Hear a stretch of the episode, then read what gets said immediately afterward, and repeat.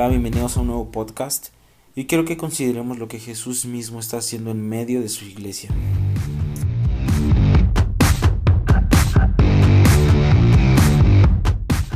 Cuando estudiamos las pasiones del corazón de Dios es una forma de estar dispuesto a dejar nuestros propios placeres o deseos y conocer realmente lo que Él ama.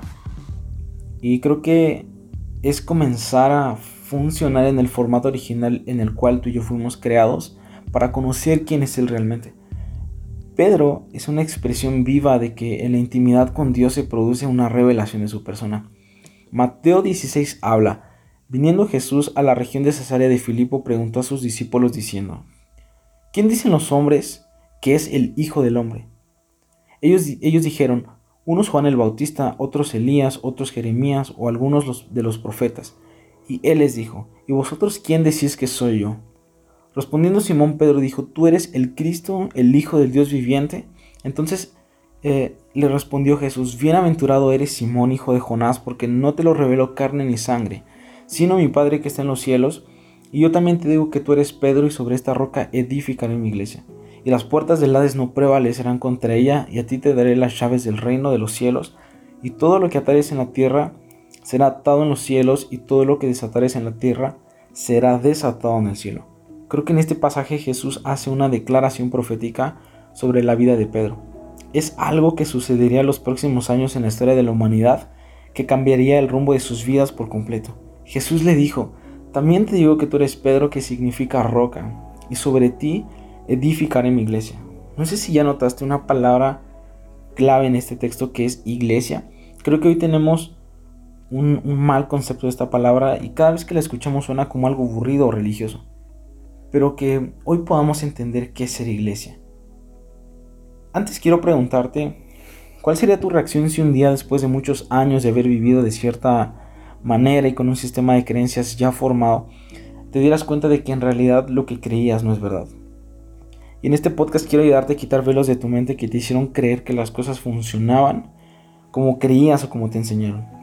Y quiero partir con una pregunta. ¿Qué viene a tu mente cuando digo la palabra iglesia? Piénsalo por un momento. Cuando he hecho este ejemplo práctico, muchos me han contestado que viene a su mente un templo, un edificio y tal vez una campana. Creo que es lo más representativo para esta palabra. Eh, pero esta es una de las, de las cosas que hemos estado creyendo, imaginando toda la vida. Y bueno, aquí viene el momento de quitar el primer velo de tu mente. La palabra iglesia viene del griego eclesia, que quiere decir asamblea de los llamados afuera. No es una palabra exclusiva neotestamentaria y tampoco es que en el Nuevo Testamento solo haya aparecido esa palabra para referirse a un lugar físico. Cuando se traducen todos los libros al idioma griego por Alejandro Magno, es donde la palabra iglesia ya aparece refiriéndose al pueblo de Israel que era la asamblea que fue llamada a salir de Egipto donde estaban en esclavitud. Históricamente el concepto de ir a iglesia no existía en la comunidad de los primeros discípulos de Jesús. Si hacemos una comparación con el creyente del siglo XXI, creo que hay una gran diferencia, y es que los primeros discípulos entendieron la misión que Jesús les designó antes de ascender al cielo. Y en los primeros capítulos del libro de los Hechos vemos que ellos oraban con tanto fervor y comenzaban a hacer milagros y prodigios en todo lugar por donde iban. Literalmente estaban imitando la vida de Jesús. Y Él los preparó para esos tiempos de vivir el cielo en la tierra. Todo lo que ellos encontraban que estaba desordenado comenzaba a tomar orden. Todos los enfermos recibían sanidad, los muertos experimentaron el poder de la resurrección. Entonces entendemos que iglesia es un grupo que ha sido determinado y capacitado por Dios para expandir el reino de las naciones. Todo aquel que hiciera lo que Jesús había enseñado sería comparado con alguien que edifica su casa sobre la roca porque pueden venir ríos, vientos, tormentas, pero la casa permanece. En cambio, los que edifican su casa sobre la arena es comparada con aquellos que escuchan las enseñanzas de Jesús y no las ponen en práctica. Entonces vienen los ríos, los vientos y las tormentas y, y la casa es derribada. Pero creo que la iglesia está firme y segura porque la edificó Jesús sobre la roca y la iglesia puede recibir tormentas, persecución, vientos, pero jamás será derrumbada. Entonces entendemos que iglesia no es un lugar literalmente físico, Es una familia a la que perteneces y debes amar.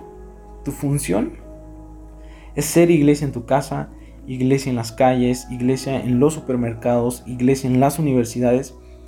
Muchas veces esperamos a que nos pregunten si realmente somos creyentes, pero creo que nuestra cultura del reino debe ser esparcida y debe impactar en todo lugar donde vayamos. La iglesia está compuesta por personas que tal vez no han alcanzado la perfección, sino que están en el proceso de ser semejantes a aquel que les llamó. Lo más increíble es que Dios ama a la iglesia por encima de su condición. Él la fundó, la hizo crecer a través de los siglos, continúa purificándola y un día la presentará sin mancha en las bodas del Cordero. Así que amar la iglesia es amar algo que Dios ama. Pero ¿qué hace Dios? Cuando ve a la iglesia sucia y contaminada, Él se entrega a sí mismo para purificarla y esperar que hagamos lo mismo nosotros. Así que la iglesia no es el templo, así como una familia no es la casa en la que vive, pero claramente se necesita un lugar para congregarnos y compartir juntos la dinámica de la fe.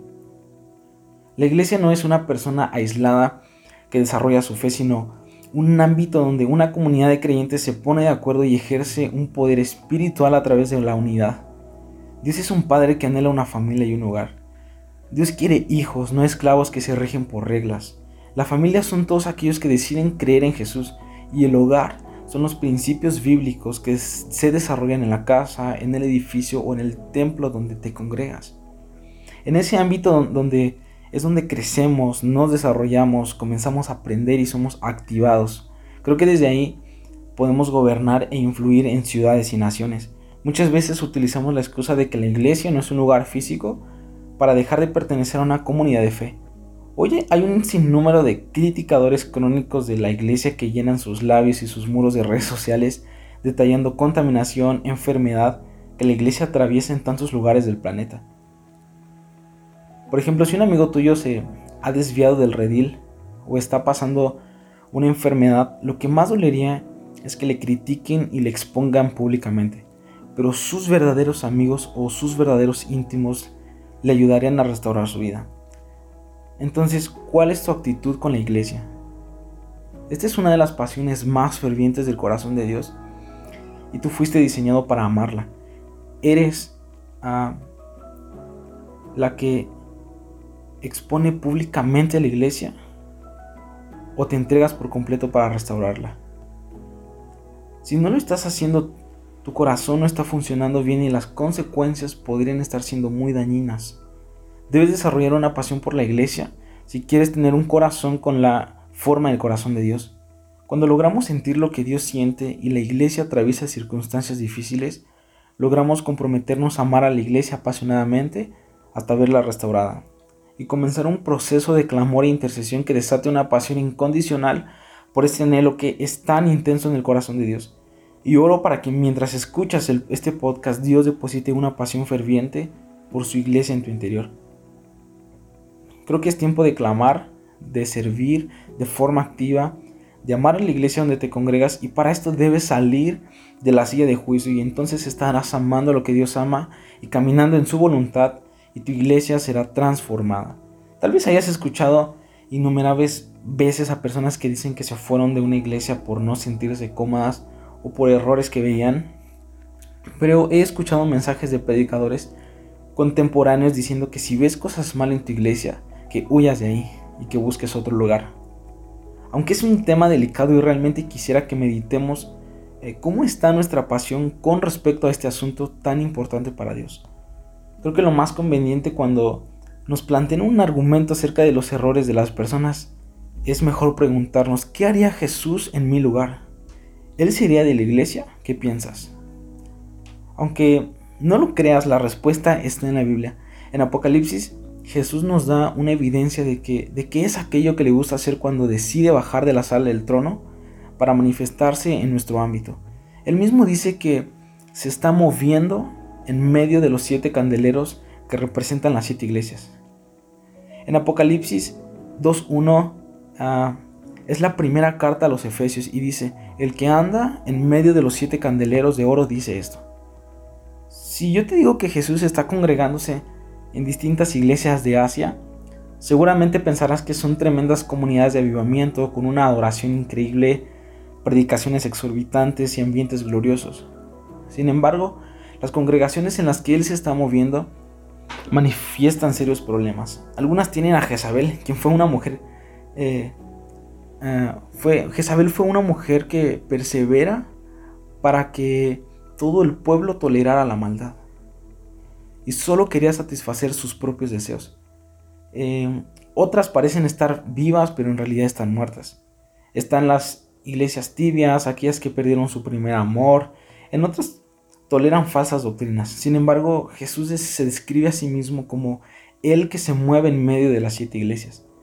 Él permanece en medio de congregaciones llenas de errores, no se va, sino que se queda y es capaz de entregarse por completo hasta verlas totalmente transformadas. No, no podemos transformar aquello que no amamos. Y amar es más poderoso que juzgar cuando queremos transformar. Por eso, de tal manera amó Dios al mundo perdido y contaminado que esa pasión lo impulsó a entregarse por completo para rescatarlo. Y en este caso para lo mismo. Dios ama a su iglesia tanto que permanece ahí hasta purificarla por completo. Pero tú qué harías? Quizá ya te fuiste de la iglesia donde Dios te puso y piensas, ¿por qué me lo dices ¿Por qué no me lo dijiste antes? Pero no te preocupes, siempre podemos comenzar de nuevo. Ama la iglesia donde estás y estarás amando lo que Dios ama. Tal vez te preguntarás por qué Jesús se mueve en medio de las iglesias llenas de pecado. Porque Él las ama con pasión. El verdadero amor todo lo sufre, todo lo soporta, todo lo espera. Es probado también en momentos difíciles y siempre vence.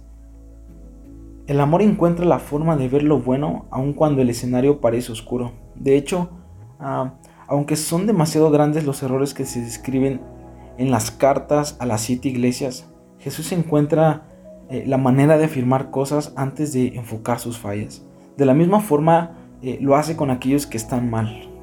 Dios nos muestra el valor que tenemos para Él. Debemos mirar con estos mismos ojos a la iglesia. Pero ¿qué observas primero de tu congregación? ¿Sus aciertos o sus fallas? Creo que Dios ofende la mente para revelar el corazón. Muchas veces Dios deja que seas ofendido con ciertas cosas para exponer si en tu corazón hay misericordia o juicio, queja o intercesión, amor o indiferencia. En ocasiones creo que Dios permite que pases por momentos difíciles con la iglesia eh, solo para ah, revelarte cuánto lo amas. Y si en esos momentos sientes que tu amor está débil y es mayor el peso del rechazo que te provoca. Recuerda cuánto te ama el Padre y que nunca se da por vencido cuando se trata de ti. ¿Has notado que Dios representa congregaciones pecadoras y débiles con candeleros de oro? Cuando Jesús describe a la iglesia no lo hace de acuerdo a su condición actual, sino hacia su destino, al igual que lo hace con nosotros. No importa tu condición, cuando hay un cambio de mentalidad en ti viene como consecuencia un arrepentimiento. No es que tengas que arrepentirte para cambiar de mentalidad, de hecho no funciona así. Y cuando tú y yo estamos preparados para recibir a Jesús, vendrá una crisis en tu interior que vas a querer cambiar. Porque solo basta un encuentro con Dios para darle un rumbo diferente a tu vida. Dios siempre ve gloria donde otros ven cenizas. Dios ve un apóstol donde otros ven un perseguidor, o un predicador donde otros ven un pescador. Dios ve oro donde el resto ve barro. Pablo dijo que eh, fuimos desposados con Cristo como un solo esposo. en la cultura judía el desposorio es el compromiso para el casamiento. En nuestro contexto occidental cuando se compromete con su elegida, el acto se sella con un anillo. Eso significa que ella acepta la propuesta y se prepara para convertirse en esposa. Y en el, contexto hebreo se llama desposorio y conlleva más que un momento romántico y un anillo. Es literalmente un acuerdo legal. Cuando una novia es desposada, pasa formalmente a ser esposa de su prometido. Y aunque aún no se han concretado la boda, están lícitamente casados. Y vemos esta misma dinámica claramente con María y José, ellos estaban desposados al conocer la noticia de que el Espíritu había posado sobre María. Aunque eran esposos, aún no se había consumado la boda. José pensó en, divorciarse en secreto para evitar la vergüenza del, embarazo de María. Pero ¿por qué divorciarse si no habían tenido aún su boda? Bueno, porque estaban desposados. Una vez que entendemos este principio del desposorio, debemos preguntarnos qué sucede en el periodo del tiempo entre que una mujer es desposada y el momento en que se lleva a cabo el enlace definitivo. La desposada debe prepararse para su esposo, pero ¿de qué manera lo hace? Se purifica, desarrolla habilidades para el matrimonio, se hermosea y prepara para llegar al casamiento de una forma excelente. Pero, ¿qué debe hacer la iglesia antes de las bodas del Cordero? Prepararse en santidad, justicia y pasión. Y es legalmente y nada puede separarla de su amado. Aunque aún no se haya concretado la boda, eso va a suceder en el regreso del amado.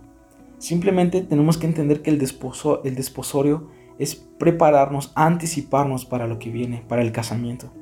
Creo que algún día veremos cara a cara a Dios y, y debemos estar preparados para ese momento. Estamos cada vez más cerca de las bodas, donde se consumará la máxima comunión con nuestro amado.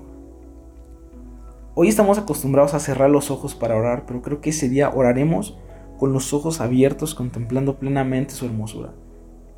El proceso que la iglesia debe atravesar hoy tiene que ver con convertirse en esos candeleros de oro que Él merece. Creo que Él está preparando o esperando que muchos procedan al arrepentimiento. Eh, que el Evangelio del Reino sea predicado hasta lo último de la tierra. Que la iglesia se despierte en pasión, en intimidad y santidad. Y entonces, cuando el Padre determine que ese momento llegó, Él volverá Así que la iglesia es una idea que nació en Jesús y una obra eh, comenzada por el Espíritu. Y aquel que comenzó la buena obra la perfeccionará hasta el día de Jesucristo. Así que los próximos años Dios mismo vendrá a potenciar su trabajo para purificar a la iglesia. Y es la restauración de esa pasión en nuestro corazón la que nos hará colaboradores en esta gran misión. Entonces tenemos que vivir y servir a la iglesia, guiarla cada día en santidad, justicia y pasión. La palabra dice que la iglesia será representada gloriosa y sin mancha para el día del casamiento. Pero, ¿estás dispuesto a colaborar con Dios para que esto suceda? En Juan 8:12 dice, luego Jesús le habló otra vez y dijo, yo soy la luz del mundo. El que me sigue nunca andará en la oscuridad, sino que tendrá la luz que da vida. Creo que una luz no es para encandilar a quienes nos rodean con nuestros talentos o habilidades. Una luz es para alumbrar el camino por donde tal vez deben ir aquellos que no saben el camino. Y creo que la grandeza de un hijo de Dios no se mide por los números, sino por el precio que es capaz de pagar por estar en el centro de su voluntad. En esta clase de pasión por la iglesia hará que veamos cientos de congregaciones restauradas. Recuerda que no hay atajos para llegar a los lugares que realmente valen la pena. El camino del Evangelio no es el ancho y espacioso, sino el angosto y estrecho. Jesús nunca huye de algo que no se ve tan bien, porque lo ama con un amor que tiene potencial para transformarlo todo. Es tiempo de cambiar la queja y crítica por oración y servicio. Y si observas errores en tu congregación debes tomar el camino del amor que se entrega por completo hasta ver la restauración. Los próximos días Dios despertará un ejército apasionado por todo lo que Él ama. Y Jesús mismo está definiendo la iglesia y estableciendo distintos ministerios que expresen la multiforme gracia de Dios. Pero ¿qué sucede cuando un miembro está enfermo? El resto del cuerpo debe equilibrarlo, debe sostenerlo y busca su recuperación. Pero ¿qué hacemos cuando la iglesia está fallando? Debemos sostenerle, amarla y debemos buscar su sanidad. Creo que el diseño de la iglesia es una pasión del corazón de Dios. Él la ama y su condición no la detiene de, llevar de llevarla a su destino de gloria. Eh, es tiempo de entender el cuerpo y dejar de perseguir y lastimar lo que Dios ama.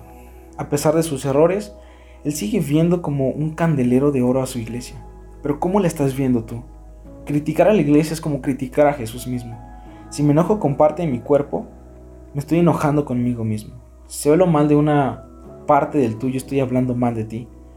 Uno de los síntomas más claros de una persona que no discierne el cuerpo es la crítica hacia la iglesia.